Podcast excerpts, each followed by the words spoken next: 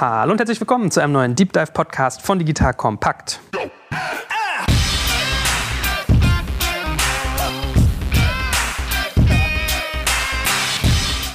Mein Name ist Jörg Kaczmarek und heute habe ich einen echten Überflieger hier. Grüß dich, stell dich doch mal ganz kurz vor und erklär, was du tust. Hi, äh, Gleb Tritus mein Name. Ich bin Geschäftsführer des Lufthansa Innovation Hubs in Berlin, seit neuestem in Singapur und demnächst auch in Shanghai, China. Die längste Zeit Gründer gewesen, turne schon seit 2005 im Startup-Kontext, wie auch immer diesen definieren mag, herum und letztendlich seit viereinhalb Jahren jetzt in Konzernfängen bei der Lufthansa Group.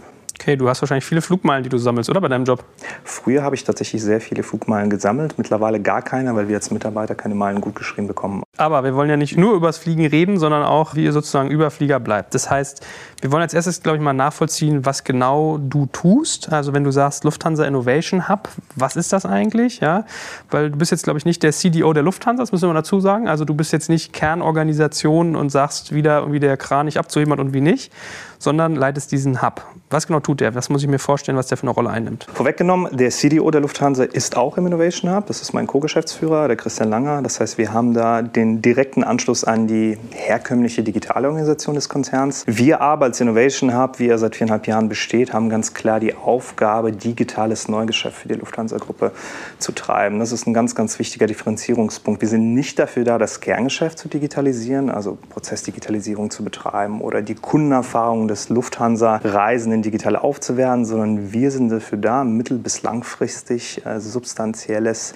digitales Neugeschäft aufzubauen. Und das tun wir entlang verschiedener Vehikel. Einmal schnell vorgespult. Wir vermitteln strategische Partnerschaften zwischen Digitalspielern, wie auch immer geartet. Das können kleine Startups sein, aber auch Digital Giants wie ein Uber oder ein Airbnb. Zwischen diesen und verschiedenen Lufthansa Group Units. Das ist das Erste. Wir bauen, das ist ganz klar der Fokus, selber digitale Produkte und Services auf als herkömmlicher Inkubator mit einem starken Corporate dahinter. Das heißt, wir validieren Geschäftsmodellhypothesen, überführen sie dann irgendwo in ein skalierbares Framework und gründen sie am Ende des Tages aus, mit Unterstützung der Lufthansa in der Regel. Also Inkubation ist unser zweiter Fokus. Dann immer öfter nehmen wir Anlauf, strategisch zu investieren, entlang der sogenannten Reise- und Mobilitätskette. Das machen wir vermehrt und möchten das künftig auch strukturierter und prozessualisierter betreiben. Und vorweggenommen betreiben wir recht großen Aufwand im Bereich Trend and Market Intelligence. Das heißt, wir erforschen die Reise- und Mobilitätskette explizit nicht nur aus der Perspektive einer Airline, sondern eher ganzheitlich was sowas umfasst wie Inner City Mobility oder auch solche Geschichten wie E-Scooter, die jetzt auf uns zukommen, bis hin zu Vertical Takeoff und Landing, also die Liliums und Volocopters dieser Welt. Das ist für uns so ein bisschen der Grundnährboden. Wir möchten die sprachfähigsten Experten entlang der Reise- und Mobilitätskette sein, um im nächsten Schritt überdurchschnittlich gut, schnell, effizient, erfolgreich Partnerschaften zu vermitteln, zu investieren und am Ende des Tages auch eigene Unternehmen aufzubauen. Jesus, das hast du schon ein paar Mal gesagt, wa? Ein, zwei Mal. Vor allem kann man ja bei jedem Thema in die Tiefe gehen. Aber wenn ich dich jetzt also richtig verstanden habe, ihr macht sozusagen alles, was neu ist. Bestandsgeschäft ist komplett ausgeklammert bei euch? Genau, ist auch so ein Learning der ersten Jahre. Am Anfang war der Auftrag so typisch wie damals üblich 2014, 2015 global galaktisch. Das heißt, macht man ein bisschen Kerngeschäftsdigitalisierung, dann ist vielleicht irgendwo kulturelle Transformation dazwischen und by the way finde auch irgendwie noch das nächste Unicorn, also von allem ein bisschen. Das clasht natürlich inhärent, äh, kulturell, operationell und so weiter, sodass wir uns fortwährend eher ans rechte Ende des Spektrums bewegt haben, nämlich ganz klar Neugeschäft. Das ist unsere DNA, deswegen sitzen wir in Berlin und deswegen sind wir auch zu 99 Prozent Menschen aus dem Tech-Ökosystem und eben nicht aus der Lufthansa. Mhm. Und wer macht dann das Altgeschäft quasi, also das Bestandsgeschäft? Da gibt es eine mannigfaltige Digitalorganisation in der Lufthansa-Gruppe, wie bei jedem anderen Corporate auch. Das heißt, da sitzen Menschen, die tagtäglich schon im Maschinenraum wirken, das Kerngeschäft auch viel besser verstehen als wir. Wir sind ja per Definition erstmal keine Luftfahrtsexperten, sondern eher Digital Business Model Experten. Da hat eigentlich jede Unit mittlerweile eine eigene Digitalisierungseinheit und es gibt auch als Dach und Klammer drumherum eine zentrale, also auf Group-Ebene aufgehangene Digitalisierungseinheit, die unser Chief Digital Officer leitet und wo eben das Inkrementelle vorangetrieben wird. Also wirklich das, was heute stattfindet, durch digitale Mittel effizienter, schneller, sicherer abzubilden. Werbung. Aufgepasst! Wenn du ein B2B-Unternehmen bist, möchtest du jetzt deine Sales Pipeline mit neuen B2B-Leads füllen und dafür empfehlen wir dir unseren Partner SalesViewer. SalesViewer lässt sich total einfach erklären. SalesViewer entschlüsselt nämlich Unternehmen, die deine Webseite besuchen und zeigt diese in Klarnamen an. Du und dein Team sehen also ganz genau, wer eure Webseite besucht und wofür sich diese potenziellen KundInnen interessieren. Und dann gibst du einfach Vollgas, denn du kannst diese Unternehmen dann ja zielgenau ansprechen und einfach zu neuen KundInnen machen. Im Marketing und Vertrieb ist das also eine Wahnsinnsunterstützung für die B2B-Lead-Generierung. Deshalb nutzen schon viele Marktführer wie Stepstone, Avato Systems, Spot5, Talon One oder die Vodafone-Tochter Grand Centric Sales Viewer und generieren damit täglich neue B2B-Leads. Und wenn das für dich interessant ist, dann teste Sales Viewer doch einfach mal kostenlos. Alles, was du dafür wissen möchtest, findest du unter folgender Weiterleitung digitalkompakt.de slash salesviewer. Und wie immer verlinke ich dir das auch auf unserer Sponsorenseite unter digitalkompakt.de slash Sponsoren. Das war's mit dem Werbespot. Also ist so ein Stück weit der CDO, dein Partner, den du gerade erwähnt hast, so ein Knotenpunkt, wenn ich das richtig verstehe. Also er guckt eigentlich mit dir so in die Neugeschäftshaube und hat das Bestandsgeschäft quasi in seiner anderen Achse drin. Ganz genau. Der ist sozusagen der Innenminister. Der schaut auch insbesondere, dass das, was wir hier im schönen Berlin treiben, in unserer sprichwörtlichen Blase irgendwo auch Anschluss finden kann intern. Gleichzeitig sind wir ein Stück weit seine Außenminister und schauen, wie wir hier im Ökosystem eben nicht als Großkonzern, sondern als Leute, die man in diesem Ökosystem auch ernst nimmt, Dinge auftun, Talente auftun, Geschäftsmodelle auftun, die irgendwo ja, in die Kerngeschäftsrealität der Lufthansa überführt werden können in Frankfurt.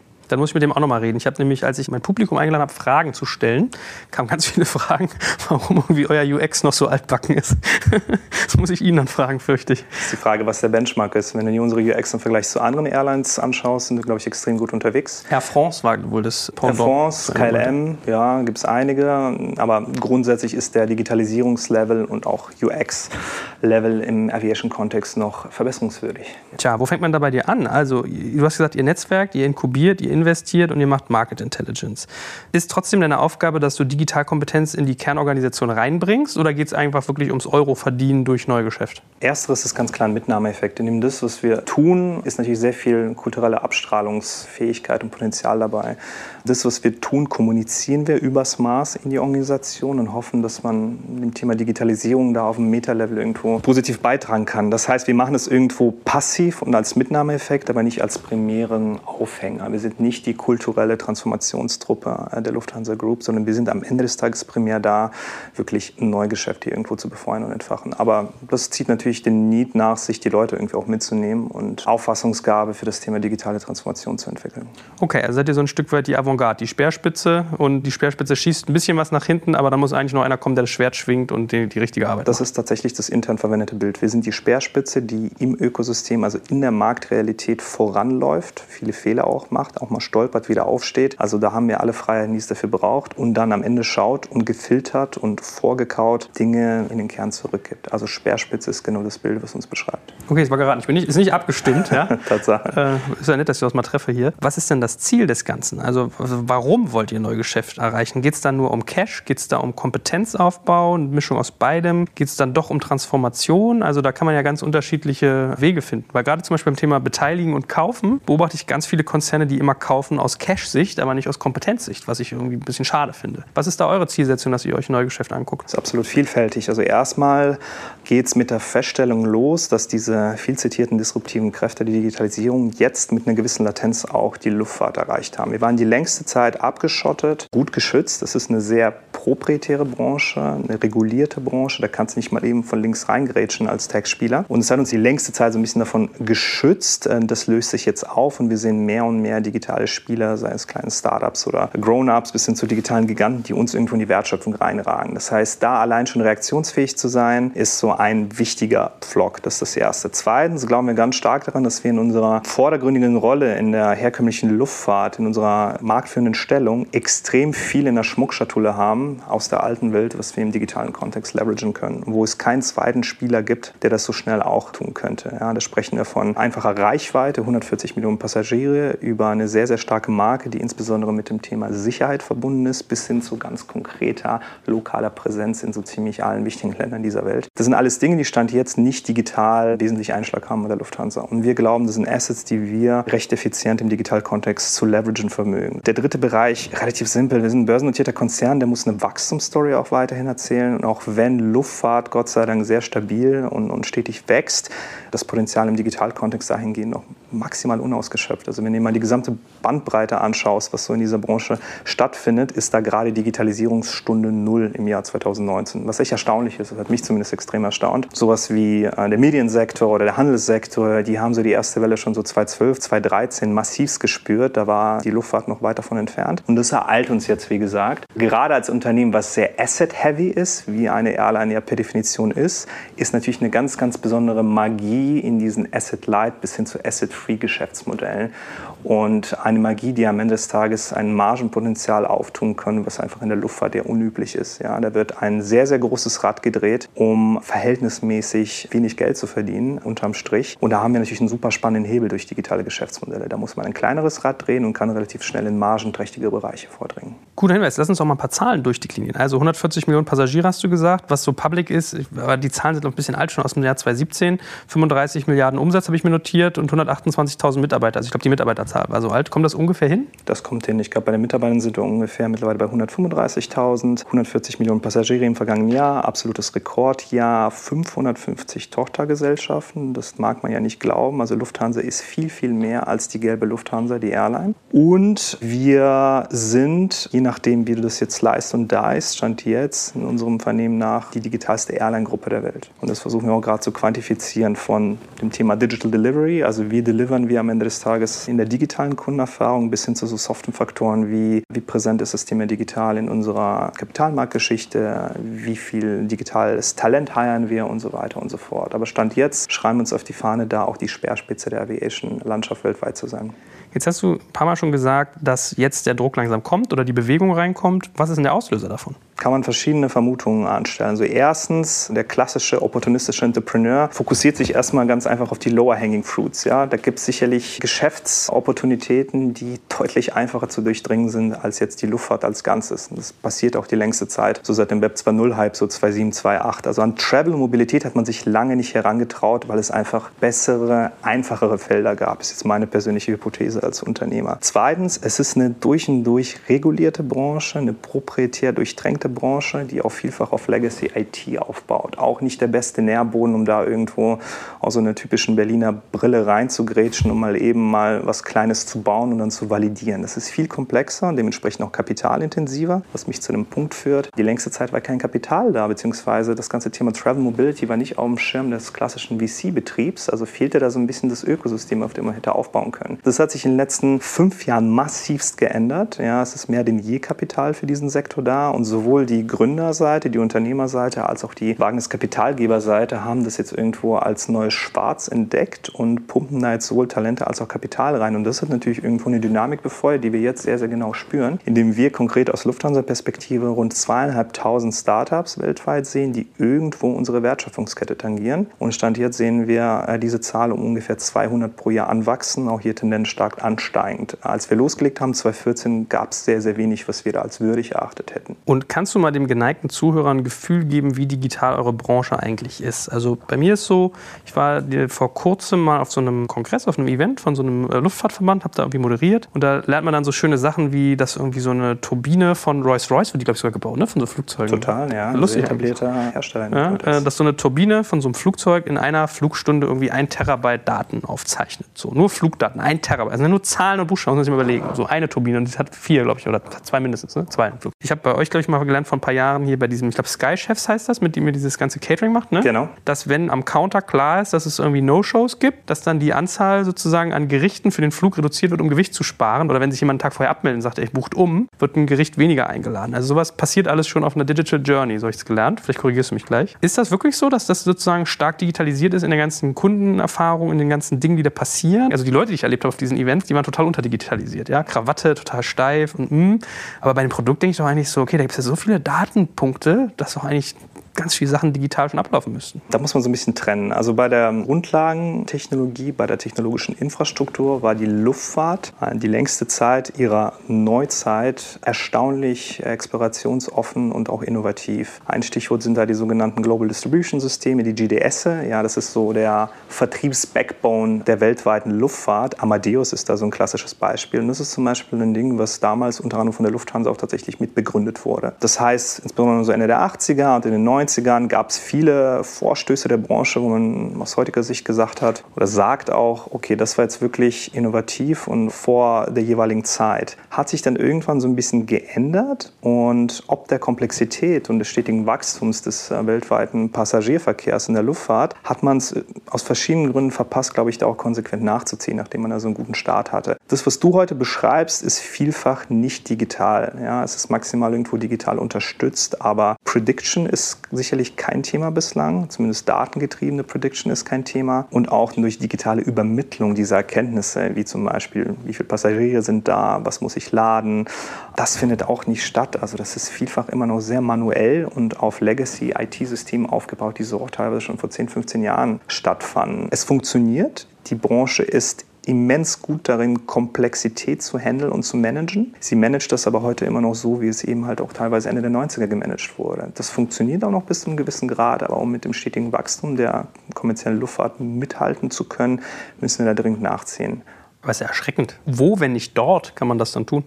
Das ist in der Tat mindestens beunruhigend, gebe ich mhm. dir recht. Das Gute ist, dass die Awareness mittlerweile da ist, hat sich rumgesprochen und man sieht mehr denn je auch Chancen in dieser Digitalisierung, diese Versäumnisse nachzuholen, die die Branche da viele Jahre lang hatte. Wenn wir jetzt nochmal zurück zu deinem Auftrag kommen, beziehungsweise eine Nachfrage hätte ich noch in Thema Sachen Umwelt eigentlich. Also wir reden über Digitalisierung. Bei Autos würde man jetzt bei Digitalisierung zum Beispiel auch an E-Autos denken und ich habe auch so Fragen aus, aus meiner Nutzerschaft bekommen, was denn eigentlich mit dem Thema Umwelt ist und wie sich Lufthansa da sozusagen auseinandersetzt. Weil so Kerosin ist ja, glaube ich, noch mal ein paar Ecken schlimmer als irgendwie das, was wir sonst auf der Straße verfeuern. Gibt es da eigentlich schon Ansätze, die du siehst, die irgendwie realistisch äh, so ein Umweltthema in den Griff kriegen können? Aus der Digitalisierungsperspektive noch nicht konkret, wobei wir da auch uns umschauen. Im klassischen Kerngeschäftsberitt ist die Lufthansa da tatsächlich schon marktführend. Im Sinne von, wir optimieren fortwährend den Kerosinverbrauch pro Passagier. Wir investieren, glaube ich, am meisten in der Branche in treibstoffeffiziente Flugzeuge. Also da passiert schon extrem viel. Aus einer Digitalisierungsperspektive heraus ist da gerade Stunde Null. Wir haben das auf dem Schirm, wir wollen da auch aktiv werden. Konkret aus der Neugeschäftsperspektive haben wir das noch nicht zum Thema gemacht. Ja, man darf ja mal dazu sagen, sagen, jedes eingesparte Gramm äh, spart ja auch massiv Cash. Ne? Also wenn man Plastikbügel anstatt Metall nimmt und das ja. auf so eine Flugzeugflotte hochskaliert, da reden wir wirklich von Millionen von Euro.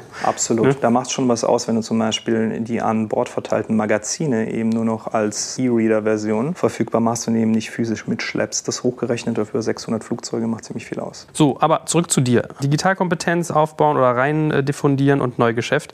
Was definiert ihr denn für euch als Digitalkompetenz? Das versuche ich mal gerne zu verstehen am Anfang. Das heißt, wann würdest du denn denn sagen, hast du einen guten Job gemacht, wenn es darum geht, äh, Kompetenz in die eine Richtung zu schicken und in die andere Richtung schon mal zu gucken, was Neugeschäft sein kann? Also sowas wie die 0815 Digital Literacy, das setzen wir erstmal 2019 voraus. Äh, jeder muss grundsätzlich verstehen, was so die Tools sind, wie man digital kommuniziert, wie das den jeweiligen Arbeitsalltag tangiert, im Positiven wie im Negativen. Ich glaube, da sind wir definitiv drüber hinweg. Diese Grundsatzfrage, kommt denn diese Digitalisierungswelle, die ist jetzt abgehakt. Jetzt ist nur die Frage, wie groß fällt diese Welle aus und wie sehr tangiert die uns dann am Ende des Tages in der jeweiligen Branche. Da ein Haken dran. Im nächsten Schritt ist, glaube ich, ein wesentlicher Teil unseres Auftrags, das Verständnis zu schärfen, dass wir eben die längste Zeit geschützt waren vor den Auswüchsen der Digitalisierung. Diese Digitalisierung ist uns jetzt links und rechts tangiert, auch in unserem proprietären, gut geschützten, regulierten Industriezweig und dass wir darauf reagieren müssen. Also Auffassungsbereitschaft mitbringen müssen, Begeisterungsfähigkeit mitbringen müssen und einfach für neue Dinge offen sind.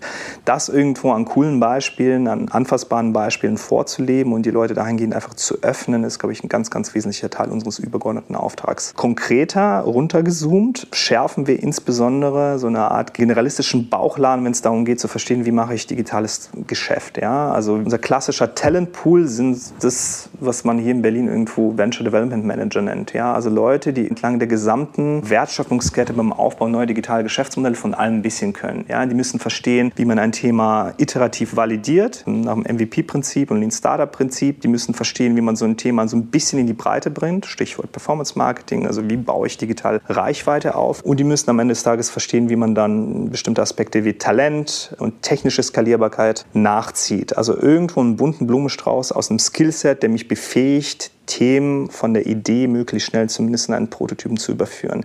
Alles, was dazu gehört, ist Digitalkompetenz, die wir vordergründig hier aus Berlin heraus zu vermitteln suchen. Okay, verstanden. So, und was schaut ihr euch jetzt für Themen an für Neugeschäft? Also, du hast ja auch schon von eurer Wertschöpfungskette gesprochen. Können da Faktoren zum Beispiel sein, dass ihr euch Startups anguckt, die irgendwie dieses Warteschlangen-Processing am Counter reduzieren oder das Frischhalten des Essens auf dem Flug oder keine Ahnung, also was jetzt eigentlich eher Kerngeschäft bei euch ist?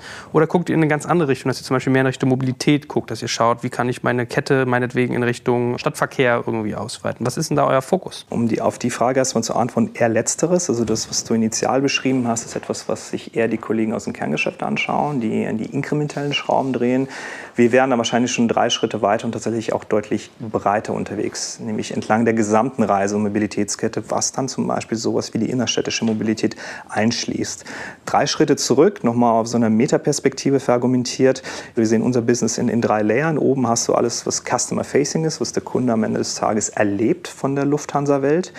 In der Mitte hast du die Planungssysteme, die können endkundengerichtet sein oder aber Asset-gerichtet, also Flugzeuggerichtet in unserem Fall. Und unten hast du die Assets. Und unsere Hypothese ist, dass oben die Messe weitgehend gelesen ist. Wir werden also als Airline-Gruppe oder als Reisekonzern nicht das nächste Booking.com, Expedia oder sonst was bauen. Unten bei den Assets ist erstmal alles okay und da wird sich auch so schnell nicht viel tun. Deswegen fassen wir das auch Stand jetzt nicht an.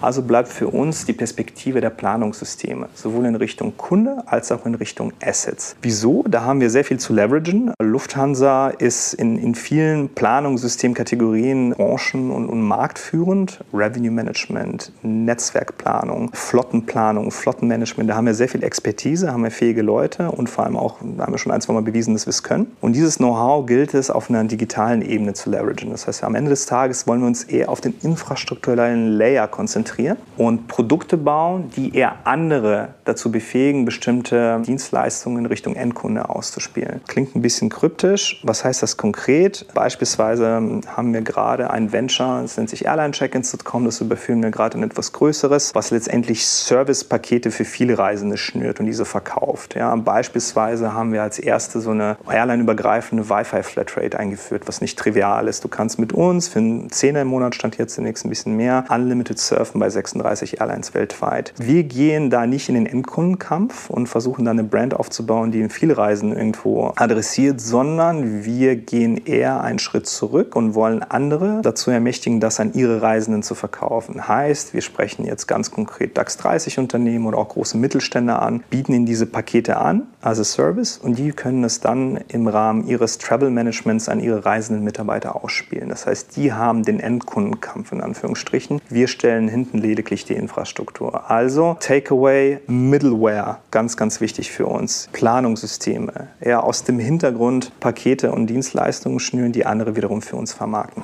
Was heißt Planungssystem für dich? Planungssystem ist zum Beispiel Revenue Management. Ja? Wie bepreise ich etwas? Dynamisch, automatisiert. Da hat ja die Luftfahrt sehr viel Know-how aufgebaut. Ja? Für viele ist das Dynamic Pricing im, im Airline-Kontext noch immer noch so die Blaupause für den Bereich. Und das können wir auch sehr, sehr gut im anderen Kontext leveragen, nicht nur im Airline-Kontext. Oder ein Planungssystem ist Netzwerkplanung. Wie kann ich ein Netzwerk von Zielen möglichst effizient und bedarfsgerecht bedienen? Das ist auch Know-how und eine Mechanik, die man sehr, sehr schön im anderen Kontext leveragen kann. Das sind nach unserem Verständnis Planungssysteme. Und warum schreibt ihr diese ganze Customer-Facing-Ebene schon so schnell ab? Das ist irgendwie ein bisschen traurig. Also, dass ihr jetzt dass ihr jetzt nicht sozusagen die Buchungsplattform Number One seid, wobei ich mal tippen würde, ihr habt sehr, sehr viel Direct Traffic, also wenn ich nach meinem Buchungsverhalten zumindest gehe, auch mal. Total.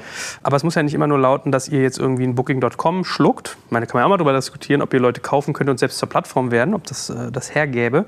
Aber es gibt ja so viele, so viele, so viele, so viele Services. Also ich denke jetzt gerade hier an Stefan Uhrenbacher mit seinem Flio, sowas könnte von euch kommen. Diese WLAN-Geschichte, die du gerade gemacht hast, könntest du auch an deine ganzen Endkunden direkt in den Fliegern alle verscheuern und, und, und. Also da gibt es ja zig Sachen, die du eigentlich tun könntest. Warum schreibt ihr das so ab? Das stimmt. Also abschreiben ist vielleicht ein bisschen zu drastisch formuliert. Wir haben es zumindest depriorisiert. Wir haben es die längste Zeit versucht und haben mhm. einfach gesehen, dass der Hebel eben aus dieser Planungssystemperspektive aus der zweiten Reihe für uns A größer ist, schlichtweg, B auch irgendwo kommerziell trächtiger. Wir sind näher am Geld, wir sind näher an der Transaktion und müssen uns eben nicht mit den Bookings.coms dieser Welt bei den Google AdWords Preisen um den Endkunden kloppen, was auch keine gesunde, also zumindest wirtschaftlich gesunde Geschichte ist, wie ich dir nach vielen Jahren in dem Bereich versichern kann. Wir sind einfach opportunistisch und glauben, dass wir da mehr hebeln können und eher zum Erfolg kommen als im Customer-Facing-Kampf, was nicht heißt, dass wir das vollends ausschließen. Da, wo wir ganz klar Permission to Play haben, beispielsweise den direkten Endkunden-Reach, versuchen wir auch noch immer bestimmte Dienstleistungen an den Kunden direkt zu bringen. Es ist aber nicht mehr unser Fokus. Ja, das heißt, wir mhm. ziehen uns jetzt, und das ist irgendwo im Rahmen der Digitalstrategie der Lufthansa Group seit letztem Jahr festgeschrieben,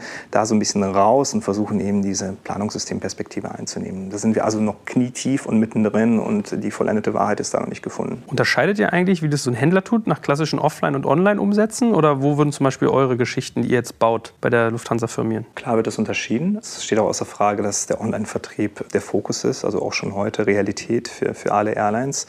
Flüge kauft man nicht mehr ganz so oft im Reisebüro, auch wenn äh, der Vertriebskanal erstaunlich stabil funktioniert und auch in der reizüberfluteten Welt von heute sogar Potenzial für Wachstum hat, weil die Leute immer mehr wieder Bedarf an Kuratierung haben, an Beratung und auch persönlichem Input. Nichtsdestotrotz ist der Fokus ganz klar auf Online-Distribution, steht außer Frage und wir würden uns irgendwo da einfinden. Das wäre aber sehr kerngeschäftsbezogen eingeordnet. Wir sagen ja am Ende des Tages, wir wollen ein Neugeschäft befeuern. Das heißt, wir sehen uns irgendwo in einem neuen Bucket, einem dritten Bucket, der da heißt, digitale Umsätze fernab des Kerngeschäfts. Also nicht unbedingt verbunden mit dem Fliegen von Gütern oder Menschen von A nach B. Aber man hat doch bei Konzernen wie euch und weißt du, bei der Mitarbeiteranzahl, dem Umsatz nochmal ganz gesteigert immer dieses Problem von doesn't move the needle, ne? sagt ja irgendwie der Neudeutsche immer. Also wenn du etwas Digitales tust, wenn du jetzt ein Startup wärst, würdest du dich voll abfeiern, High Five sagen und sagen, geile Umsätze. In so einem Corporate sind halt irgendwie 10, 20, 30 Millionen Umsatz, die so ein Ding vielleicht macht, halt ein Witz. Ne? Das interessiert doch gar keinen eigentlich. Habt ihr diese Problematik auch und wie geht ihr damit um? Definitiv ja. Und das ist auch symptomatisch für jede große Organisation, wie du schon sagst. Und das muss man als Teil des Spiels verstehen. Wir sind da noch mittendrin in der Entwicklung in Richtung der Wahrnehmungsschwelle eines börsennotierten Konzerns. Irgendwo musst du anfangen. Und wir haben recht klein angefangen mit, mit zehn Mann in Berlin in einem Airbnb. Jetzt sind wir irgendwo, glaube ich, in der Mitte der Journey. Und die nächsten Jahre werden ganz aktiv dazu genutzt, eben über diese Wahrnehmungsschwelle zu kommen. Das siehst du auch fortwährend in unserer Entwicklung. Wir haben halt mit kleinen MVPs angefangen, die irgendwie 10.000 Leute adressiert haben. Jetzt sind wir schon ein gutes Stück weiter, adressieren teilweise Hunderttausende und bauen auch Ventures, wo auch schon Finanzierungsvolumen hintersteht, was definitiv über der Wahrnehmungsschwelle eines DAX 30 Konzerns ist. Äh, also das ist ein fortwährender Prozess, eine fortwährende Entwicklung und wir sind da irgendwo bei 30 Prozent wahrscheinlich, wie so ziemlich alle digitale Units, herkömmliche, althergebrachten Unternehmen. Oder muss man die Geduld mitbringen und bis dahin um Vertrauen und Welpenschutz bei den Entscheidern in solchen Konzerns äh, werben. Da haben wir zum Glück ein sehr, sehr starkes Backing, ein sehr, sehr geduldiges Top-Management, was auch klar daran glaubt, was wir hier tun und dementsprechend auch eine lange Leine und nicht diesen unmittelbaren Bottomline-Druck. Ja? Also dass man schon nach drei Jahren fragt, okay, jetzt habt ihr da so ein bisschen rumgewurschtelt in Berlin, was ist denn jetzt rausgekommen, was ich meinen Aktionären erzählen kann? Es war von vornherein klar, das ist so ein Ding, das ist mittel- bis langfristig ausgelegt. Das ist nichts, was nach drei bis fünf Jahren hier irgendwo signifikant zum Umsatz beitragen kann. Selbst wenn wir hier 500 statt 50 Leuten irgendwo auf der Payroll hätten. Lange Rede, wir werben da ganz klar um Geduld und haben das Verständnis geschärft, dass sowas nicht von heute auf morgen passiert. Bevor wir auf eure Organisation mal tiefer eingehen, lass uns noch mal einen Satz sagen, was ihr eigentlich aufbaut, wenn du sagst 50 Leute. Macht ihr zum Beispiel sehr viele Dinge mit BI, Business Intelligence?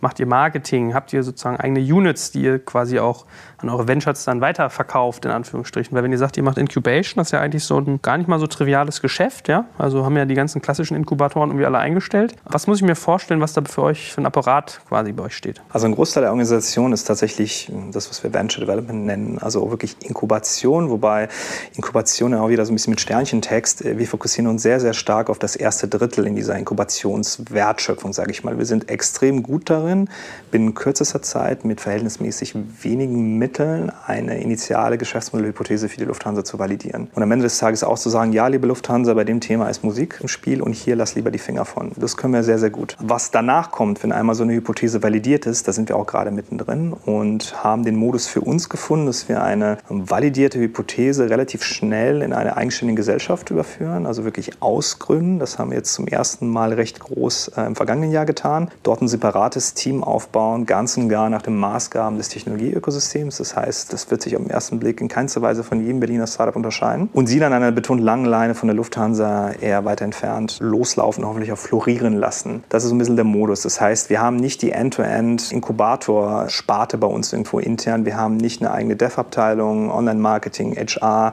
Ops und so weiter, sondern wir haben einen kleinen Stoßtrupp von Menschen, die sehr, sehr schnell nach den üblichen Maßgaben von Lean Startup, Design Thinking, you name it, Hypothesen validiert bekommen. Und wenn wir so eine validierte Hypothese haben, überführen wir sie in einem eigenen Bereich, einen eigenen Nährboden, wo es dann separat und eigenständig weiter floriert. Das ist ganz klar der Kern und ein Großteil unserer Leute. Daneben haben wir Partnerschaftsmanager, die nichts anderes machen als BizDev und zwar auf beiden Seiten. Also wirklich schauen, dass man Digitalspieler irgendwo für die Lufthansa begeistert, was zum Glück ein recht einfaches Spiel ist bislang. Und viel wichtiger, dann die Anschlussfähigkeit im Konzern für diese äh, digitalen Spieler schafft. Also wirklich ganz klassisch Stakeholder bespielen, educaten, erklären, wo denn jetzt der Wert bei einem jeweiligen potenziellen Partner liegt und dann diese beiden Seiten zusammenführen.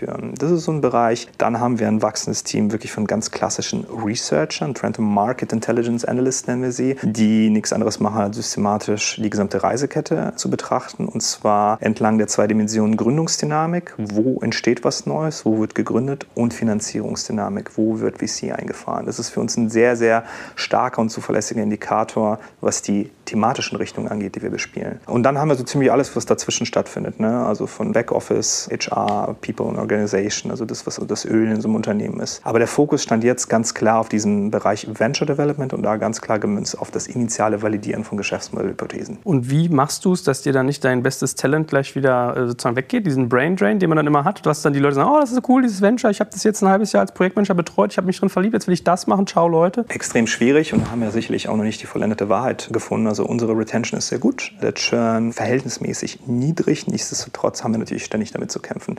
Äh, ein Grund dafür ist, dass wir mittlerweile 160 Labs in Deutschland haben, die na, zumindest vorne dran sagen, sowas ähnliches zu tun. Mit denen kloppt man sich. Andererseits natürlich auch, weil wir hier eine besondere Herausforderung haben, äh, genau das zu delivern, was wir vorne im HR-Prozess versprechen. Ja, am Ende des Tages dauern Dinge beim Konzern, ob du willst oder nicht, schon ein bisschen länger. Und du musst schon mal eine politische Schleife drehen und eine Überzeugungsrunde mehr, als du es vielleicht im Tech-Kontext machen musst. Und, und das irgendwo realistisch vorne zu verkaufen, also Expectations Management und dann aber auf ein Minimum zu halten in der operativen Realität des Alltags, ist eine Riesenschwierigkeit und ein Balanceakt. Und äh, wie tun wir das am Ende des Tages? Erstens haben wir uns, glaube ich, mittlerweile für Konzernverhältnisse den wohl mitunter besten Freiraum erkämpft, den man sich so im DAX 30-Kontext vorstellen kann. Also es ist as Startup as it gets in einem börsennotierten Konzern. Das ist das eine. Und das andere, wir versuchen die Leute tatsächlich, auch wenn es ein bisschen abgedroschen klingt, zu empowern und in den Driver Seat äh, zu setzen. Du hast bei uns Budgetfreiheit, das heißt, du hast eine Hypothese, das ist so ein kleines Venture,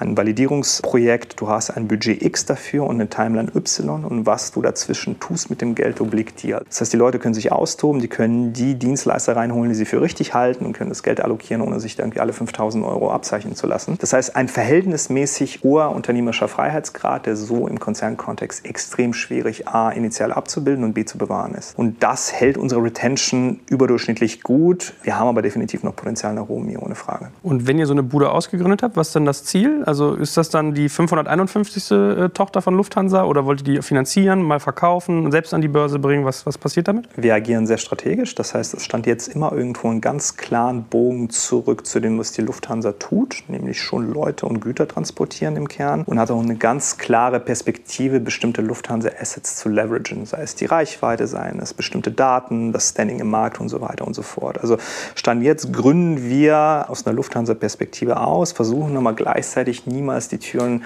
in Richtung Industrie und Markt zu verschließen. Das heißt, das, was wir ausgründen und bauen, ist nicht Lufthansa gebrandet.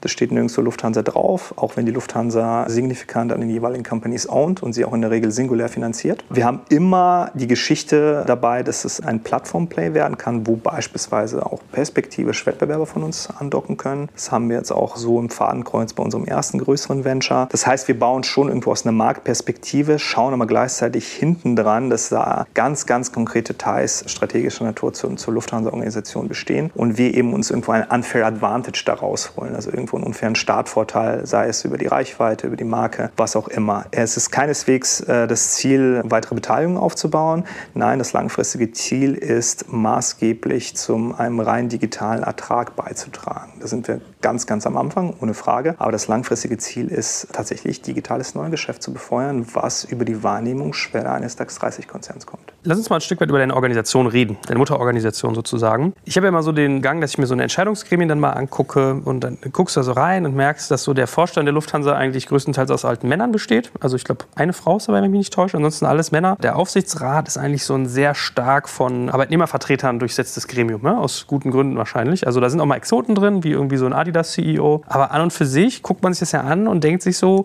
das sind jetzt nicht unbedingt Gremien, von denen ich denken würde, dass sie stark innovativ digital denken. Tut man denen da Unrecht? Also sind auch die Silberrücken in so einem Konzern irgendwie mittlerweile auf einem Level, dass die sagen, okay, haben wir verstanden, wollen da loslegen oder ist das, ist da schon was dran? Da ist sicherlich einerseits was dran und das ist keineswegs eine, eine Lufthansa-Herausforderung, sondern eine symptomatisch in, in den meisten großen Legacy-Organisationen in Deutschland und auch darüber hinaus. Gleichzeitig tut man denen auch punktueller, glaube ich, auch massivst Unrecht. Also das Verständnis für die äh, Implikation der Digitalisierung, für die Notwendigkeit des Handels und für die verschiedenen Vehikel des Handels, Venture Capital, Inkubation, äh, interne R&D und so weiter, ist, glaube ich, deutlich ausgeprägter, als man meinen mag. Ja, nicht immer wird das wirklich evident vorne dran geäußert. In den Gesprächen zwischen den Zahlen und die auch dann hinter verschlossenen Türen stattfinden, merkt man dann doch, dass die Leute und auch die Entscheider von solchen Großkonzernen deutlich digitaler sind, als man anfangs meint. Aber am Ende des Tages, großes Ausrufezeichen, ist deren Job eben nicht zu digitalisieren oder hier gerade zum Beispiel digitales Neugeschäft zu befeuern, sondern erstmal zu schauen, dass der Laden läuft und weiterhin von A nach B fliegt und 140 Millionen Menschen pro Jahr befördert. Deswegen ist auch vollkommen okay, dass Ihr Fokus durch und durch auf dem Kerngeschäft liegt. Die Kunst ist, parallel eben diese viel zitierten Überholspuren zu schaffen, wo eben das Digitale stattfinden kann. Erstmal im Kleinen und dann aber mehr und mehr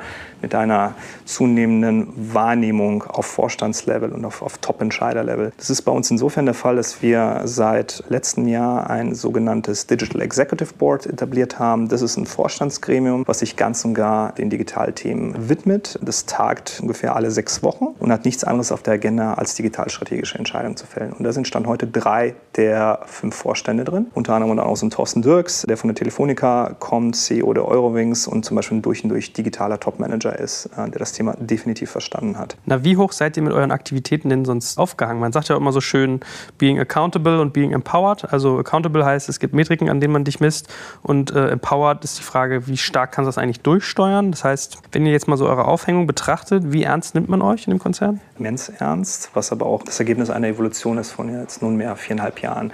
Also ursprünglich waren wir losgestoßen tatsächlich vom CEO, was schon mal halbe Miete ist, ja, insbesondere in der internen Perspektive. Wenn der CEO etwas ausruft und sich dann auch mit den Leuten vorne auf die Bühne stellt, dann hat das schon mal eine extrem starke Symbolwirkung bis in die tiefste Arbeitsebene. Dann heißt es, da muss doch was dran sein. Du hast nicht diese natürliche Abstoßungsreaktion, die du sonst bei solchen eher marketingorientierten Initiativen hast. Das war schon mal das erste Ausrufezeichen. Und, und das Commitment des CEOs und damit auch des Gesamtvorstands ist seither auch sehr spürbar. Wir haben regelmäßig Interaktion. Herr Spohr, unser CEO, lässt keine Gelegenheit aus, um zu betonen, dass wir eine der wichtigsten Digitalisierungsmaßnahmen der Lufthansa Group sind und gibt uns dementsprechend auch die Bühne. Dieses Digitalgremium, dieses Digital Executive Board, was ich eben erwähnt habe, ist äh, ständig mit uns im Austausch. Also wir sind tatsächlich alle sechs Wochen mit einem wesentlichen Beitrag in diesem Gremium. Das heißt, da haben wir auch wirklich knietief Interaktionen mit, mit drei Vorständen und wir sind regelmäßig irgendwo auch auf dem Vorstandssichtbarkeitslevel unterwegs. Beispielsweise, indem wir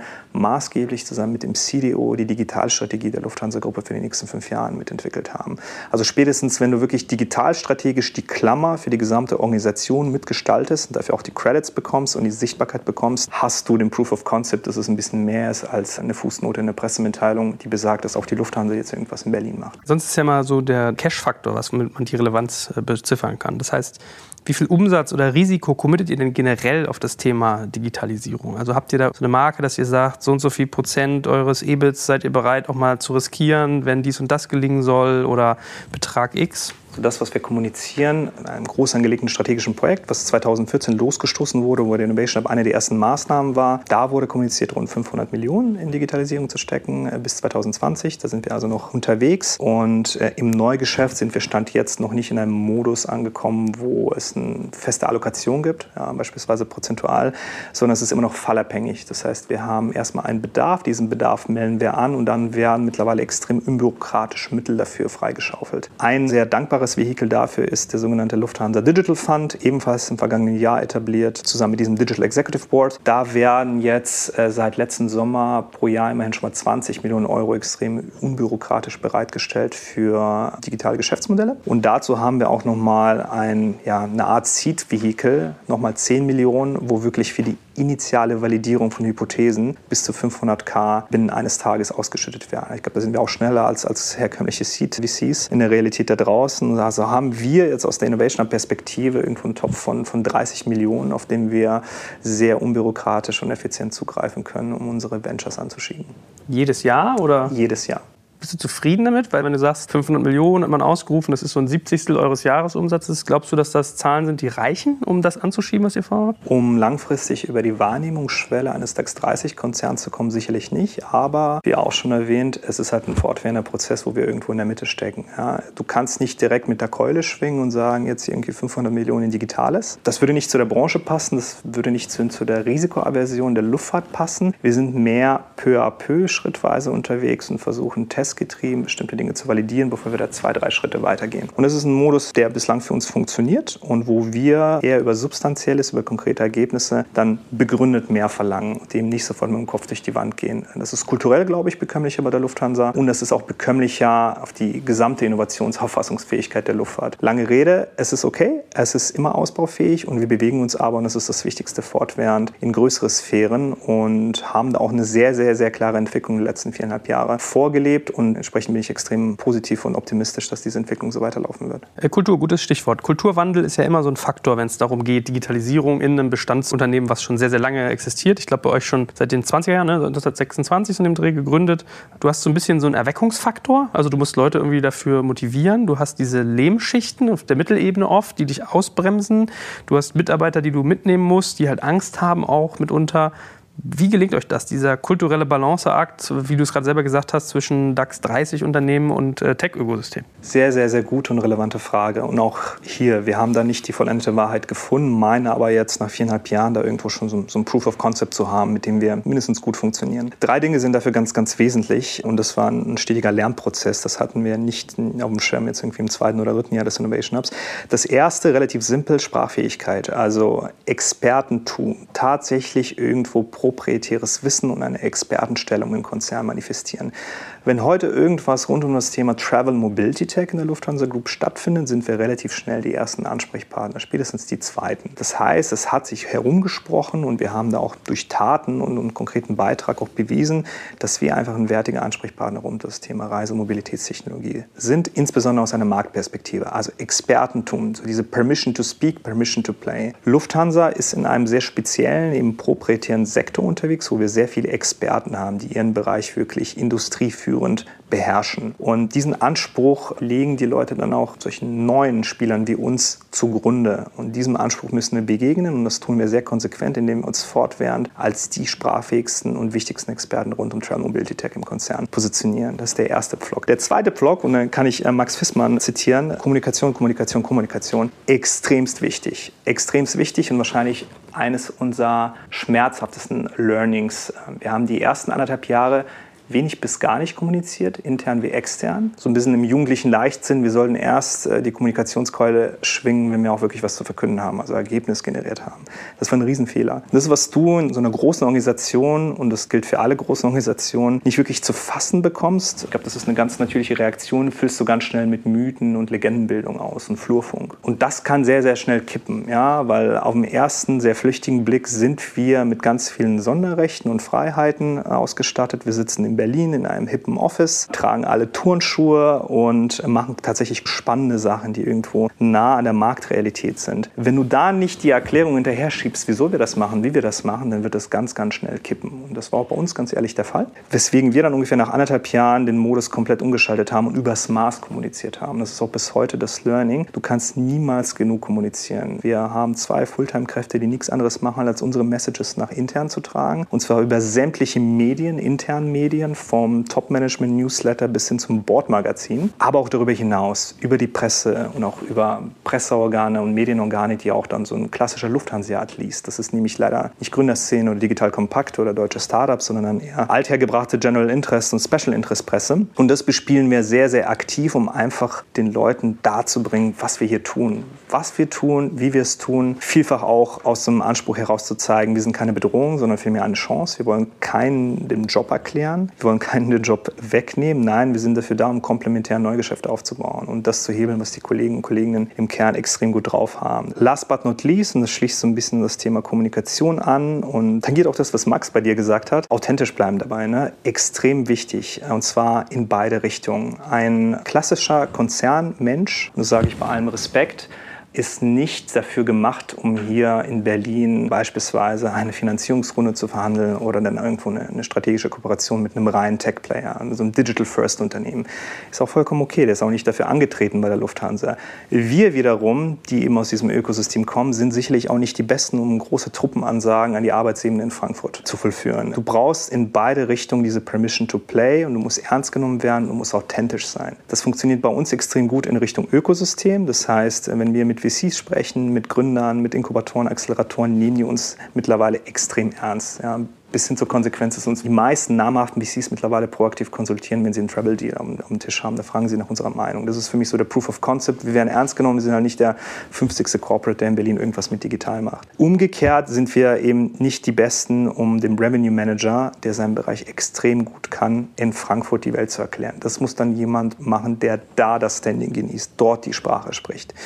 Und der Merch aus diesen beiden Welten ja, und das Handpicken von Leuten, die eben in beiden Kontexten funktionieren können, ist auch so ein bisschen unsere Secret Source, was die kulturelle Durchdringung angeht. Naja, man kennt ja auch diesen klassischen Satz, die da drüben geben das Geld aus, das wir verdienen. Ne? Das ist ja so ein bisschen der Classic. Also lerne ich daraus, dass diese Widerstände, die Politik, die man in so einem Prozess drin hat, also ist Kommunikation das einzige Werkzeug, mit dem du die Widerstände, die dieser Prozess mit sich bringt, bearbeitest oder gibt es noch andere? Nein, es ist sicherlich nicht das einzige Werkzeug, es ist aber die Basis, ein Grundrauschen, was man definitiv sicherstellen muss. Ansonsten verhallt alles, was, was danach folgt. Ansonsten hast du natürlich ganz, ganz klassische Mittel und Wege. Erstens musst du natürlich schauen, dass du auch tatsächlich was baust, was funktioniert und da auch einmal mehr im nächsten Schritt kommunizierst, wie es funktioniert. Also schon irgendwo Substanz haben am Ende des Tages, Ergebnis haben. Nicht nur Marketingkeulen schwingen, Produkte bauen, die irgendwo Wert beitragen und am Ende des Tages auch Umsatz generieren und Ertrag generieren relativ klassisch, weil das ist so eine, so eine Sprache, die kannst du nur schwer aushebeln. Ja? Zahlenbasiert, faktenbasiert am Ende des Tages zeigen, wir haben hier Neugeschäft geschaffen.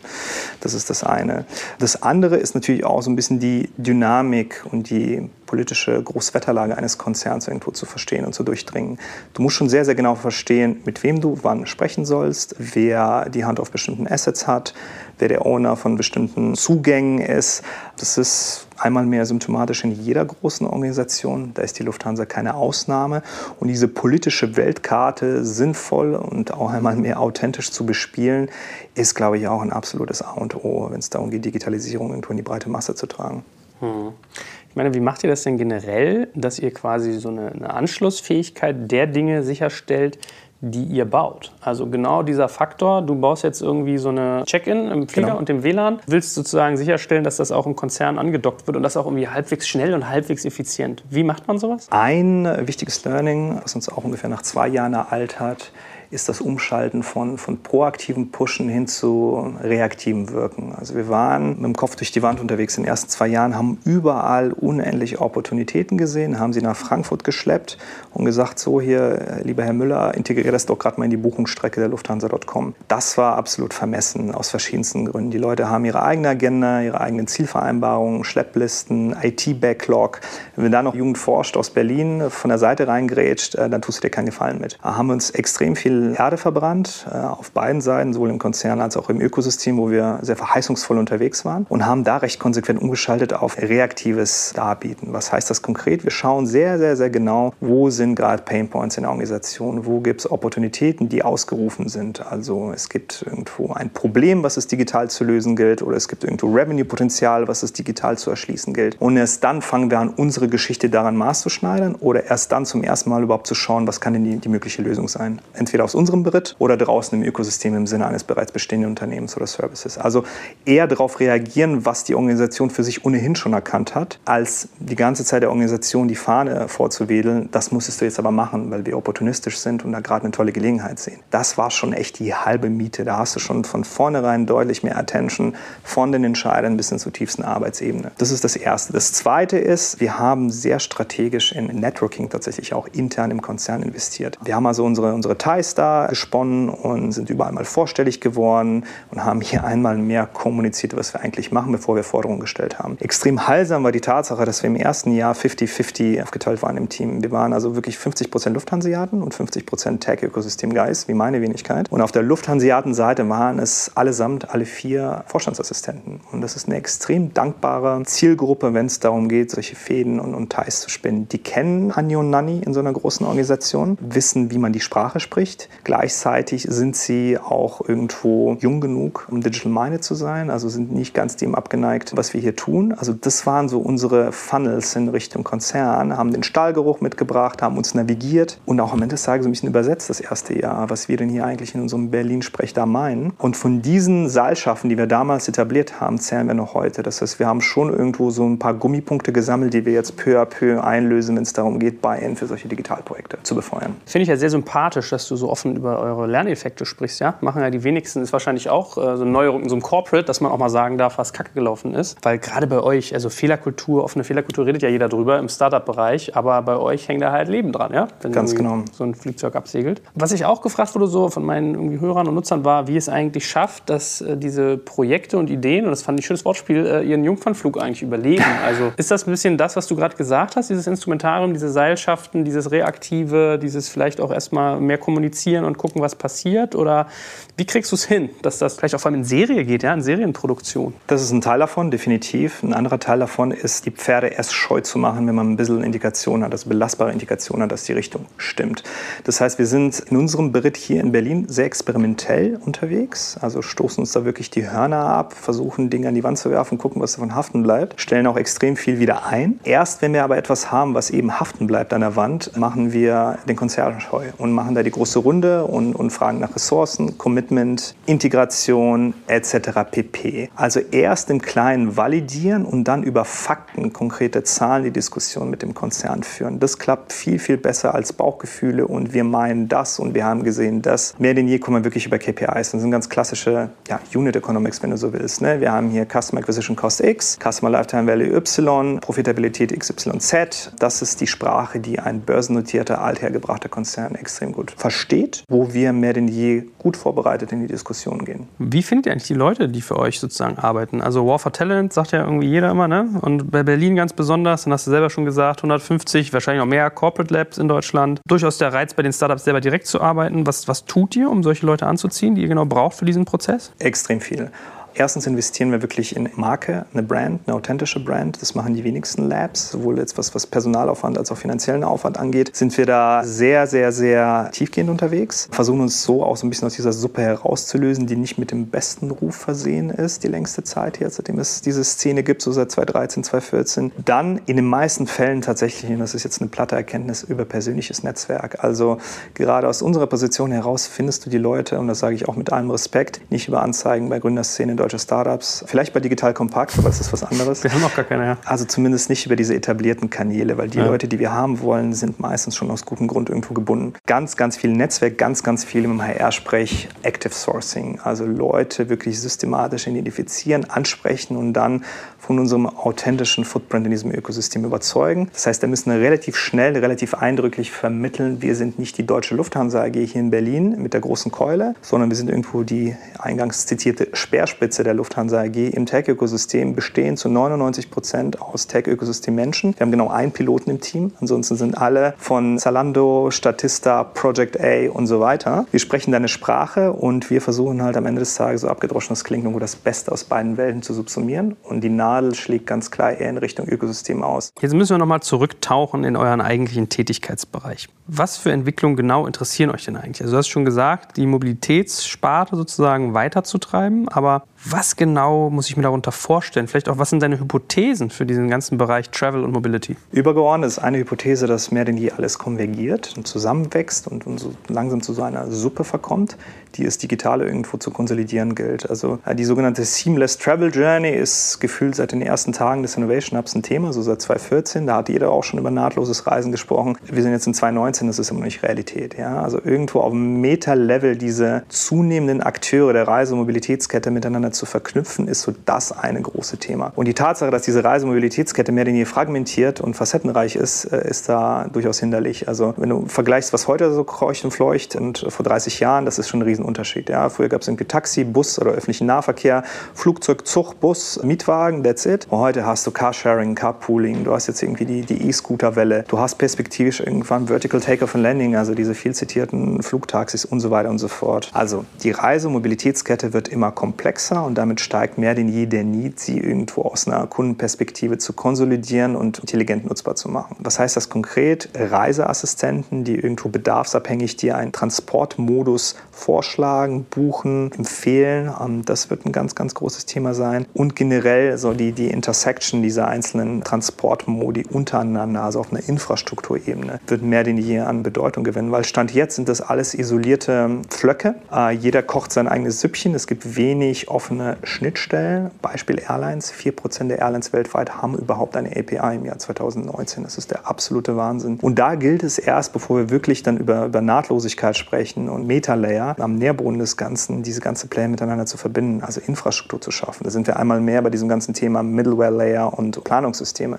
Das ist nur eine große Hypothese, auf die wir setzen. Wir müssen schauen, dass wir diese Reisekette sinnvoll miteinander verknüpfen. Da haben wir auch das erste große Venture rund um das Thema ausgegründet. Und im nächsten Schritt auf dieser Basis anfangen, irgendwo Customer-Facing-Applikationen zu befeuern, die das nutzbar machen und verdaulich machen für den mehr denn je reizüberfluteten Kunden, der Mobilität und, und Reiseerfahrungen sucht. Das ist so eine Hypothese. Zweite Hypothese ist, dass wir mehr denn je auch breiter unterwegs sein müssen. Also klar, wir schauen diese Reisemobilitätskette betont aus der Perspektive einer Airline an. Ja.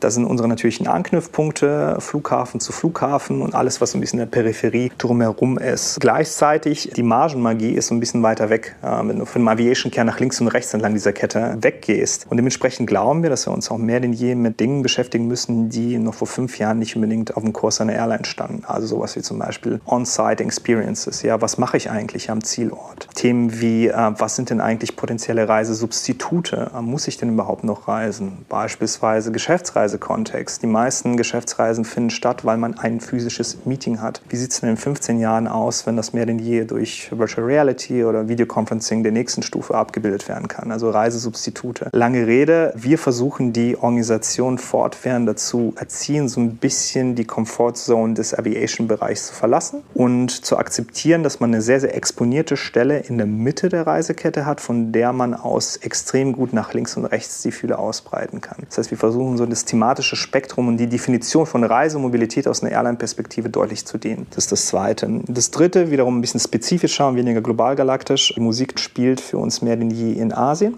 Das ist so der Innovationsmotor für Reise und Mobilität gleichermaßen. Alle sprechen auch noch heute 2019 vom Silicon Valley. Da ist der Sturm längst vorbei, was Reise und Mobilität angeht. Europa hat noch nie so recht eine federführende Rolle gespielt und jetzt ballt sich das Ganze mehr denn je wirklich auf, auf Asien, weshalb wir jetzt auch nach Singapur und demnächst nach Shanghai gehen. Spiegelt sich in verschiedensten Metriken wieder. Also insgesamt wurden im letzten Jahr 44 Milliarden Venture Capital in Reise und Mobilität reingesteckt, 37 Prozent davon in China und wenn noch den Rest Asiens dazu nimmst, sind wir bei ungefähr 60 Prozent. Also mehr als die Hälfte des Innovationskapitals in unserer Industrie wird in Asien allokiert. Dann sind Unicorns zum Beispiel ein schöner Indikator dafür, wie die Innovationsdynamik in einem Technologiesegment ist. Wir haben Stand jetzt 37 Travel Mobility Tech Unicorns weltweit zwei, demnächst drei davon in Deutschland, 17 davon in Asien, 11 davon in China. Welche sind die drei Deutschen? Die drei Deutschen sind Flixbus, ja, mhm. dann Go Euro oder Omeo, wie sie seit neuestem heißen, und demnächst mit großer Sicherheit offiziell verkündet Get Your Guide. Wie sich Mobilität und wie sich Reise darstellt in den nächsten Jahren und Jahrzehnten, lässt sich gerade sehr, sehr gut im asiatischen Raum beobachten und zwar durch die Bank weg entlang aller Kategorien. Nimm Singapur als Beispiel, wo wir jetzt Lager aufgeschlagen haben vor drei Wochen. Da sind schon heute natürlich im, im geschützten Testrahmen autonom fahrende PKWs unterwegs, autonom fahrende Busse, autonom fahrende Trucks. Und schon jetzt wird die Stadt gezoned in Segmente, wo zum Beispiel auch autonomes Fliegen im nächsten Schritt erprobt werden soll. Also die, die Durchschlagskraft solcher bahnbrechenden Innovationen ist dort viel, viel eher spürbar und, und ertastbar als in unserem eher theoretisch gelagerten europäischen Kontext beispielsweise und auch durchaus als in dem Kontext der, der USA, die lange Zeit da irgendwo als, als Speerspitze verstanden worden. Gibt es einen Grund dafür, dass Asien da so ein Vorreiter ist? Oh ja, da gibt es eine große Reihe von Gründen. Fangen wir an beim staatlichen Support. Also mit welcher Konsequenz da solche Modellprojekte gepusht werden, das ist der absolute Wahnsinn. Einmal mehr Beispiel Singapur. Bei fast allen Speerspitzenprojekten rund ums autonome Fahren, autonome Fliegen und alles, was sonst so dazwischen stattfindet, hat der Staat seine Finger im Spiel. Er stellt sehr, sehr großzügig Mittel zur Verfügung, rechtsoptimierten Raum dafür zur Verfügung, Personal, lange Leine, Räumlichkeiten, also lange Rede, Riesensupport von staatlicher Seite. In China auch nochmal in einer anderen Konsequenz. Also da ist man extrem entschlossen und entschieden, solche Dinge deutlich schneller in den Massenmarkt zu pushen, als jetzt im eher konservativen europäischen Rechtsraum beispielsweise. Auf der anderen Seite hast du eine extrem auffassungsfähige und innovationsoffene Grundgesamtheit bei den Konsumenten. Also die Asiaten sind einfach durch und durch digitaler und offener, was neue Dinge angeht. Gibt es auch verschiedene Studien und Metriken, die das untermauern. Schönes Beispiel, 75 Prozent der Chinesen wären heute sehr wahrscheinlich bereit, in ein autonomes Fahrzeug zu steigen, während wir im Mutterland des Autos in Deutschland ungefähr bei 45 Prozent liegen. Und da gibt es etliche weitere Beispiele, die einfach zeigen, die Leute sind risikooffener, risikobereiter, explorationsfreudiger. Was bedeutet das für euch teilweise? Also was ist denn euer Endziel eigentlich? Also wenn du jetzt sagst, so ihr guckt euch auch solche Geschichten an wie Lufttaxis, Lilium Aviation, Volocopter und so weiter. Ihr guckt euch an, dass irgendwelche E-Tretroller jetzt vielleicht endlich mal ihre Verordnung kriegen, dass auch fahren dürfen auf deutschen Straßen. Was ist sozusagen das, was ihr damit tut? Heißt das dann, ihr baut auch solche Dienste, ihr beteiligt euch an denen? Wollt ihr eine Plattform schaffen, mit der man im Prinzip solche Sachen abdecken kann? Wo geht es da für euch hin? Wir haben natürlich erstmal eine bolde Vision. Also auf Innovation Hub-Ebene haben wir uns als kommunikationsträchtiges Ziel gesetzt, perspektivisch an jedem Trip dieser Welt irgendwo einen Anteil zu haben. Und das kannst du am ehesten schaffen, indem du Infrastruktur stellst. Ne? Also wir werden niemals irgendwo den öffentlichen Nahverkehr in Peru in irgendeiner Form tangieren, aber indem du beispielsweise Distribution-Systeme baust, technologische Infrastruktur baust, die entlang der Reisekette, wie eben zitiert, solche äh, Transportanbieter miteinander verknüpft, dann hast du irgendwo ein Mühe Partizipation an diesem Trip in Peru mit dem öffentlichen Nahverkehr. Also irgendwo durch digitale Mittel und digitale Infrastruktur Fühler in so ziemlich jeder Art der Fortbewegung haben. Das ist jetzt unser vom Innovation aber ausgerufenes Ziel. Mittelfristig geht es darum, wie eingangs schon erwähnt, durch und durch digitalen Asset-Free, Asset-Light Beitrag in der Lufthansa zu generieren, dass wir da über die Wahrnehmungsschwelle kommen. Also wirklich eben nicht peripher ein bisschen Geld verdienen, wie du schon sagst, 20, 30 Millionen, sondern wirklich eine gewichtige Rolle einnehmen. Vom Jahresabschlussbericht bis hin zur Aktionärsversammlung soll das Thema digital sichtbar sein, spürbar sein und sich am Ende des Tages irgendwie auch im Beitrag niederschlagen. Das ist sicherlich das mittelfristige Ziel Ziel, wo wir am ehesten Fläche bekommen in einem börsennotierten Konzern, der eben Wachstumsstory schreiben muss. Darüber hinaus gibt es, wie gesagt, viele Moving Targets, die sich immer wieder mal so ein bisschen ändern und es ist auch okay. Das ist Teil des Spiels. Wir laufen voraus und der Weg hat viele Kurven, Irrungen und Wirrungen und er wird es auch in den nächsten Jahren definitiv noch haben. Ja, der Schmerz ist, selbst wenn ihr 300 Millionen Umsatz digital macht, ist das in eurem Konzern immer noch nicht richtig schwellig, ne? Das stimmt. Das ist natürlich auch irgendwie hart. Wenn ich dich schon hier sitzen habe, wenn du sagst, dich fragen Investoren nach deiner Meinung zu Beteiligungen, wie ordnest du sowas ein, wie Lilium oder Volocopter? Das ist sicherlich so ein Grundsatzmodus in der Luftfahrt. Wir haben eine sehr, sehr gesunde Skepsis. Wir glauben, das wird alles deutlich länger dauern. Dass es kommt, steht wohl außer Frage. Wo sich das als erstes darstellt, ist mal gesondert zu würdigen. Also da gibt es dankbaren Nährboden in der Welt. Dubai, Singapur, ein Grund zum Beispiel so Volocopter dahin gegangen ist. Und da gibt es weniger dankbare Nährboden, wie zum Beispiel die durchregulierte EU, wo ich mir und viele Experten der Lufthansa Group nicht vorstellen können, dass über dicht besiedeltem Gebiet in äh, sieben bis zehn Jahren äh, Liliums oder Volocopters fliegen. Was wir aber definitiv für uns beanspruchen, ist ein Platz am Tisch, das mitzugestalten, zu verstehen auch zu schauen, was können wir da von der Lufthansa mit einbringen. Wir sprechen eigentlich mit den meisten tonangebenden Spielern. Da gibt es mittlerweile so 20 weltweit, die das recht ernsthaft betreiben, gut finanziert betreiben, um mitzugestalten. Also in erster Linie geht es darum, Reaktionsfähigkeit irgendwo für den Konzern zu bewahren und Sprachfähigkeit zu bewahren. Stand jetzt wären wir nicht aktiv. Wir gehen also nirgendwo proaktiv rein und sagen, wir möchten das mit, mit befeuern und, und in, die, in die Realität überführen, sondern wir haben eher eine passive Beobachterrolle und vor allem eine Expertenrolle mit am Tisch solcher Unternehmen. Das heißt, schauen wir uns sehr, sehr genau an. Wir finden das auch alle extrem aufregend. Die Vorstellung ist toll und auch die Geschichte drumherum ist, ist schnell verstanden und erklärt. Im Detail ist das schon ein Vorhaben, was der pure Wahnsinn ist. Also allein auf der regulatorischen Seite, dann aber auch auf der Business Model Seite. Das sind Dinge, die jetzt im Jahr 2019 vielfach nicht zu Ende durchdacht erscheinen. Warum hast du das bei Umweltthemen oder bei so einem Thema, dass ihr sagt, ihr wollt am Tisch sitzen, aber ihr wollt nicht handeln?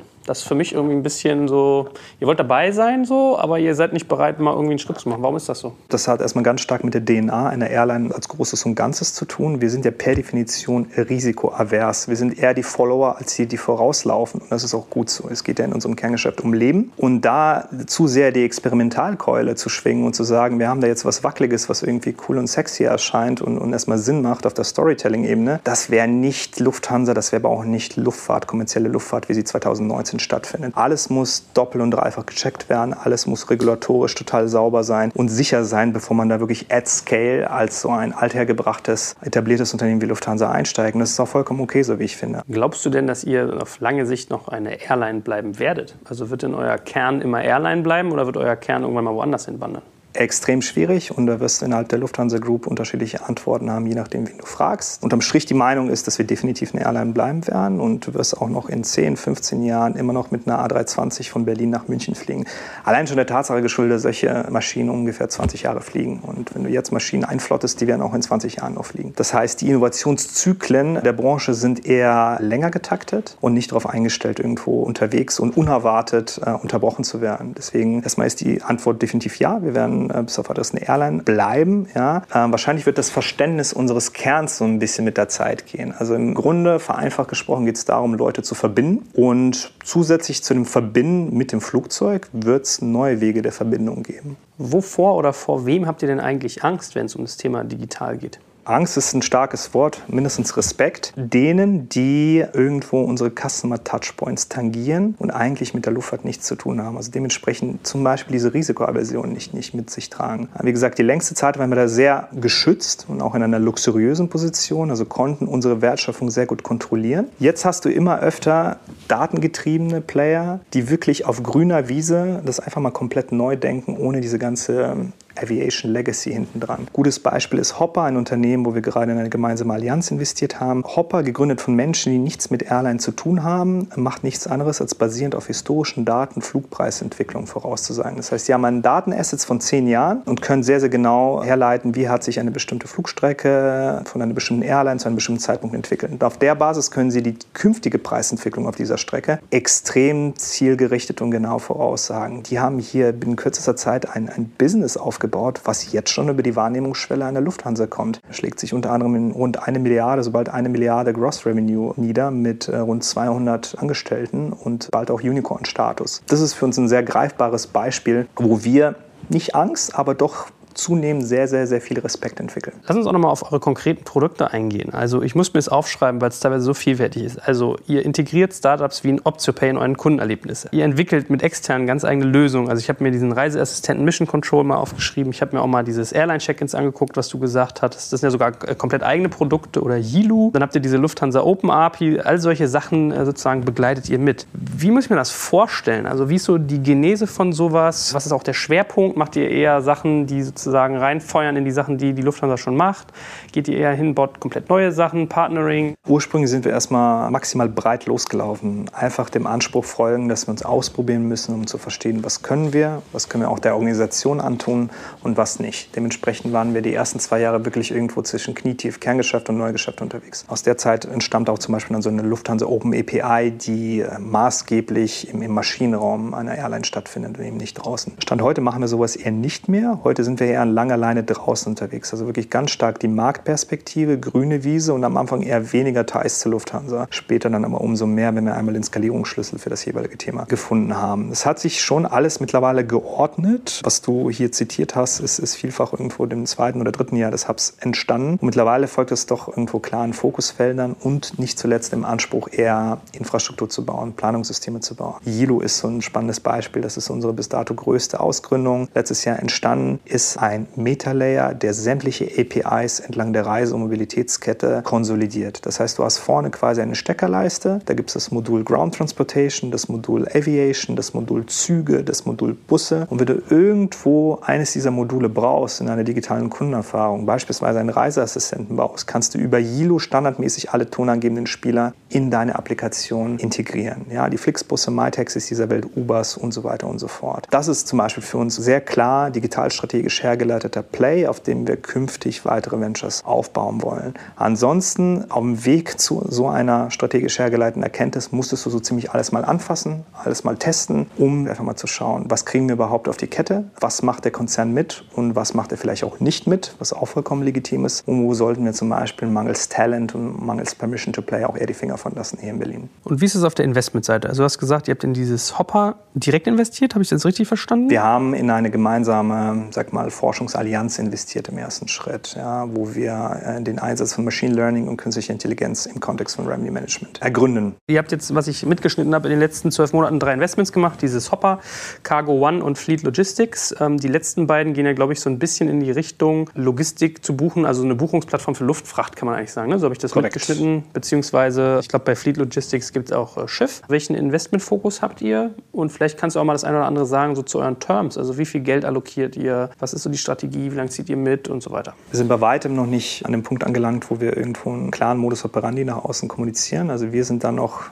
in der ersten Stunde des CVC-Kontextes unterwegs. Das heißt, wir machen Stand jetzt Case-by-Case Einzelfallkonstellationen, wo wir irgendwo einen ganz klaren strategischen Value sehen. Und wenn der gegeben ist, machen wir auch, was die Terms angeht, Einzelfallkonstellationen. Das heißt, wir sind noch weit davon entfernt, irgendwo einen systematisierten Modus zu haben, geschweige denn ein eigenständiges Vehikel. Das ist so das nächste größere Ziel des Innovation Hubs, das, was wir jetzt dreimal ganz gut hinbekommen haben, in eine nachhaltige Lösung zu überführen. Und ich glaube, dann können wir über, über Terms und eine strategische Rationale sprechen. Statt jetzt ist das eher opportunistisch. Opportunistisch im Sinne von, da tut sich ein Fenster auf, eine Gelegenheit, eine offene Runde, wo wir im nächsten Schritt aber einen sehr, sehr, sehr klaren strategischen Bezug zum Geschäft der Lufthansa sehen müssen und auch eben ein unfair advantage irgendwo in, in die Gleichung bringen. Äh, Cash gibt es mehr als genug im Venture Capital Kontext. Jedes gute Team kommt an Cash gerade dran. Da muss es schon eine sehr, sehr klare Erklärung geben, wieso jetzt ausgerechnet die Lufthansa da in der Gleichung sein muss. Und das Und? kannst du bei allen drei sehr, sehr klar herleiten. Ja, wir haben eine starke Cargo-Tochter, Lufthansa Cargo, eine der erfahrensten Carrier, wenn es darum geht, Güter zu fliegen. Die bringen in Fleet und Cargo One dementsprechend Assets, Know-how, Talente, weltweites Netzwerk, Preise, also Konditionen, die da wirklich einen unfairen Startvorteil ausmachen. Und beim Thema Hopper haben wir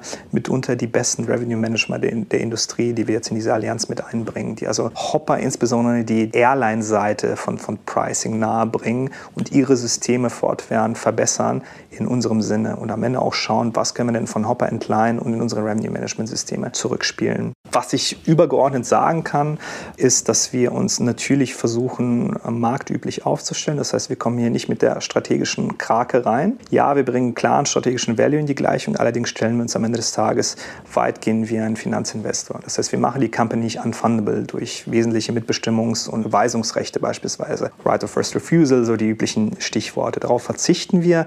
Wo wir sicherlich ein Augenmerk darauf haben, ist ein überdurchschnittliches Informationsrecht. Also wir wollen mitlaufen, wir wollen verstehen, wo wir Mehrwert stiften können und wo nicht. Und das bilden wir beispielsweise durch Board Seats oder Board Observer Seats ab. Das heißt, ein Experte aus der jeweiligen Fachabteilung, die mit dem Thema zu tun hat, wird in der Idealkonstellation ins Board des Unternehmens entsandt, um wirklich unmittelbar mitzukriegen, worum es da geht. Zwischen den Zahlen haben wir auch immer Teams on the ground. Also das heißt, da kommt die jeweilige Fachabteilung auch wirklich zu Hopper rüber, setzt sich dahin, waltet ein paar Wochen und versucht wirklich im Daily Doing zu verstehen, was sie da machen und bringt auch im nächsten Schritt unsere Expertise ein. Und ihr habt nicht das Problem, was Strategen sonst immer haben, dass sie abstoßen sind auf Startups, weil die halt Türen schon zuschlagen, wenn man sie beteiligt? Du hast dieses Dogma, das musst du durchbrechen. Allerdings haben wir da im Reisemobilitätskontext ein etwas dankbarere Ausgangslage. Grundsätzlich, äh, branchenübergreifend, ist bislang jeder vierte Venture Capital Dollar aus dem Corporate Kontext, Tendenz stark steigend. Im Travel Mobility Kontext ist bereits jeder zweite Dollar aus dem Corporate Kontext. Das heißt, das ist eine Industrie, ein Ökosystem, was deutlich eher und sogar auch proaktiv den Draht zu Corporate sucht, aus verschiedensten Gründen. Erstens, weil es halt vielfach sehr proprietär ist. Du brauchst also Know-how, du brauchst Ressourcen, du brauchst Experten, um da wirklich was auf die Kette zu kriegen. Es ist meistens ein sehr, sehr reguliertes Feld. Das heißt, du kannst nicht mal eben in Berlin was gründen und dann zum Beispiel irgendwo knietief in den Aviation-Bereich reinkommen. Das funktioniert einfach nicht. Das ist eine sehr geschützte Branche. Und dementsprechend ist der Reach-Out vielfach auch wirklich proaktiv. Und dementsprechend sehen wir auch sehr, sehr viel wertigen Dealflow, obwohl wir Stand jetzt offiziell gar nicht irgendwie als VC-Vehikel auftreten, weil der Need nach der Corporate-Keule, nach dem Corporate-Hebel deutlich ausgeprägter ist als in anderen Branchen. Das wäre meine nächste Frage gewesen, Dealflow. Aber sagst du, ist gar nicht so das Problem bei euch? Überhaupt nicht. Wir haben eher das Problem, dass wir gerade sehr, sehr vielwertigen Dealflow sehen und immer öfter das Problem haben, dass wir noch nicht die Strukturen geschaffen haben, da systematisch und schnell aufzuspringen. Das ist bei uns stand heute immer noch eine Case-by-Case-Entscheidung. Da gehen wir in dieses Digital Executive Board, was ich vorher erwähnt habe, und müssen das immer Case-by-Case -case auch wirklich verkaufen, verargumentieren, mit den Fachabteilungen einmassieren und so weiter. Das ist ein super Prozess. Allerdings sind wir immer noch nicht auf dem Level angekommen, der marktüblich wäre im VC-Kontext. Und was für Startups sind dann für euch attraktiv? Also wenn du gesagt hast, das ist opportunitätsgetrieben, wann ist eine Startup-Beteiligung für euch eine Opportunität? Es kommt drauf an, ist die unbefriedigende Antwort. Die Anwältsanwälte, ne? Äh, ganz genau. Ja, also ich habe ja schon so ein paar Fokusfelder vorbezeichnet, alles, was sich irgendwo im Infrastrukturbereich, im Plattformbereich stattfindet. Also nicht unbedingt um den Endkunden kloppt, ist für uns schon mal interessanter als reines Endkundenbusiness. Alles, was irgendwo das sehr spezielle proprietäre Know-how der Lufthansa leverage, ist spannend. Da meine ich nicht primär das, das Aviation-Know-how, sondern die spezielleren peripheren Auswüchse des Ganzen. Cargo ist so ein Beispiel, Maintenance, Lufthansa Technik ist so ein Beispiel, Predictive Maintenance ist zum Beispiel ein spannendes Beispiel in diesem Kontext. Also alles, was ein bisschen nischiger erscheint auf den ersten Blick und irgendwo einen ganz, ganz klaren Hebel der Lufthansa erfahren kann, ist für uns relevant. Alles, was irgendwo auf bestimmte digitalstrategische Fokusfelder der Lufthansa Group einzahlt, da haben wir insgesamt sieben. Infrastruktur ist das übergeordnete Motiv, aber darunter gibt es konkrete thematische Handlungsfelder, die wir spannend finden. Ein Beispiel Unmanaged Business Travel, ja, also alles, was irgendwo ohne große Travel Management Companies an Reise stattfindet, ja, wo die Travel Perks, Comtravos und Lanes and Planes dieser Welt gerade mit zunehmendem Erfolg walten. Das ist zum Beispiel so ein strategisches Fokusfeld für uns. Wie gesagt, davon gibt es sieben und da schauen wir uns intensiver relevanten Dealflow an, als jetzt irgendwo global galaktisch erstmal im Travel-Bereich oder im Mobilitätsbereich. Und was ist das Endziel davon? Also bei den Gründungen hast du ja gesagt, dass es immer mal variiert insgesamt bei der Strategie, aber wenn ihr beteiligt, also Minderheitsbeteiligung machen ja für ein Corporate in der Regel gar nicht so viel Sinn. Das heißt, welches Ziel verfolgt ihr eigentlich? Geht es um Aufschlauung, geht es um Cash? Im ersten Schritt geht es ganz, ganz klar um ein, ich sag mal, Intellectual ROI. Ganz, ganz stark strategisch, ganz klar angeknüpft an Dinge, die schon im Konzern stattfinden. Bin mir sicher, dass der Trichter da fortwährend breiter gehen wird. Ja, Im nächsten Schritt geht es darum, wahrscheinlich auch irgendwo neue Felder komplementär zu erschließen, bis irgendwann in letzter Konsequenz auch eine, ja, eine Gewinnerzielungsabsicht da irgendwo in die Gleichung kommt. Entweder man versucht sich vorzeitig zu besseren Konditionen mit einem Informationsvorsprung Access zu einem möglichen M&A-Target zu sichern oder man geht in etwas rein, peppelt das auf irgendwo mit diesem zitierten Unfair Advantage, um dann auch tatsächlich an den Exit-Erlösen zu partizipieren, die auch durchaus markgerichtet sein können. Also es muss nicht am Ende des Tages so in der Lufthansa enden. Das wäre so die Evolutionsstufe, die klassische Evolutionsstufe von Corporate Venture Capital, wo wir uns ganz klar bei Stunde Null gerade noch bewegen, wo es durch und durch darum geht, einen klaren strategischen Bogen ins Kerngeschäft zu spannen. Okay, was noch nicht ist, kann ja noch werden dann äh, glaube ich, ich habe heute mit dir den längsten Podcast, den wir bisher bei Digital Kompakt aufgezeichnet haben, aufgezeichnet. Aber, ich weiß nicht, ob das gut oder schlecht ist. Äh, doch, im Zweifelsfall gut, weil es interessant war, ja. Also mir sind die Füße noch nicht eingeschlafen, das Gesicht auch nicht. Ich hoffe, dir auch nicht. Nee, keineswegs. den Hörern hoffentlich auch nicht, wenn die Auto fahren oder so. Nein, Scherz beiseite. In der Tat finde ich das ein sehr spannendes Feld und ich glaube, man darf fairerweise sagen, eure Marke spielt euch auch in die Karten. Ne? Also ich glaube, Lufthansa ist schon eine coole Brand in dem, was ihr tut. Extrem dankbares Thema. Reise ist immer ein toller Opener. Jeder hat sofort eine Story, jeder hat irgendwie eine Verbindung zur Marke Lufthansa und vielfach ist es eine durch und durch Positive. Das ist extrem dankbar. Also ich glaube, jemand, der Insurtech macht ja, oder knietief Fintech oder ein Konsumguthersteller digitalisiert, der hat da erstmal ein etwas schwierigeres Spiel als wir. Hervorragend. Dann bleibe ich gespannt, was du noch so aus Asien alles mitbringst und was man von euch noch zu hören kriegt. Ich finde, man darf auch euren Blog mal äh, empfehlen auf eurer Webseite. Da stehen viele Analysen drin, also viel kostenloses Know-how. Finde ich spannend und interessant. Und danke auch für deine Zeit und dein kostenloses Know-how, was du sozusagen äh, verbal heute mit uns geteilt hast. Sehr, sehr gerne. Vielen Dank für die Einladung. Danke dir, hat viel Spaß gemacht.